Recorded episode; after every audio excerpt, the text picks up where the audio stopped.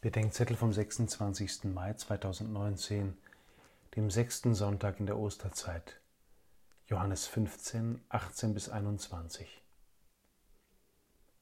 Eine der Definitionen von Gottes Liebe im Johannesevangelium ist, das Wort Gottes annehmen, also es hören und verstehen wollen, es verwirklichen und lebensformend werden lassen.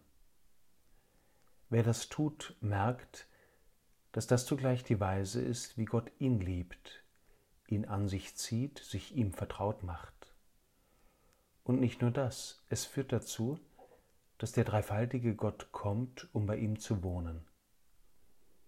Das Wort Gottes ist nicht nur eine Moral oder Pädagogik, es ist vor allem ein Ausdruck seines Kommens zu uns.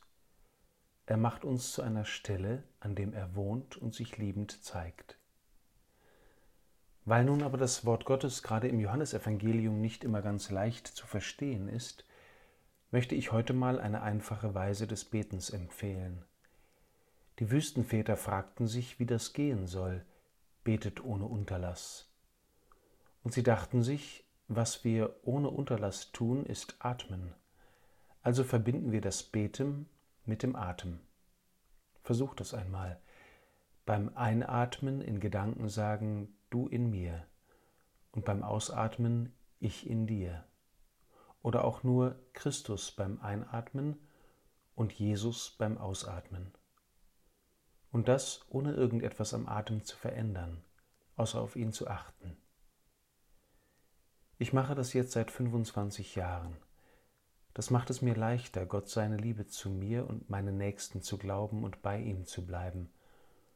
Und noch immer staune ich, wenn ich merke, dass ich nicht nur beim Beten atme, sondern beim Atmen bete. Du in mir und ich in dir. Amen.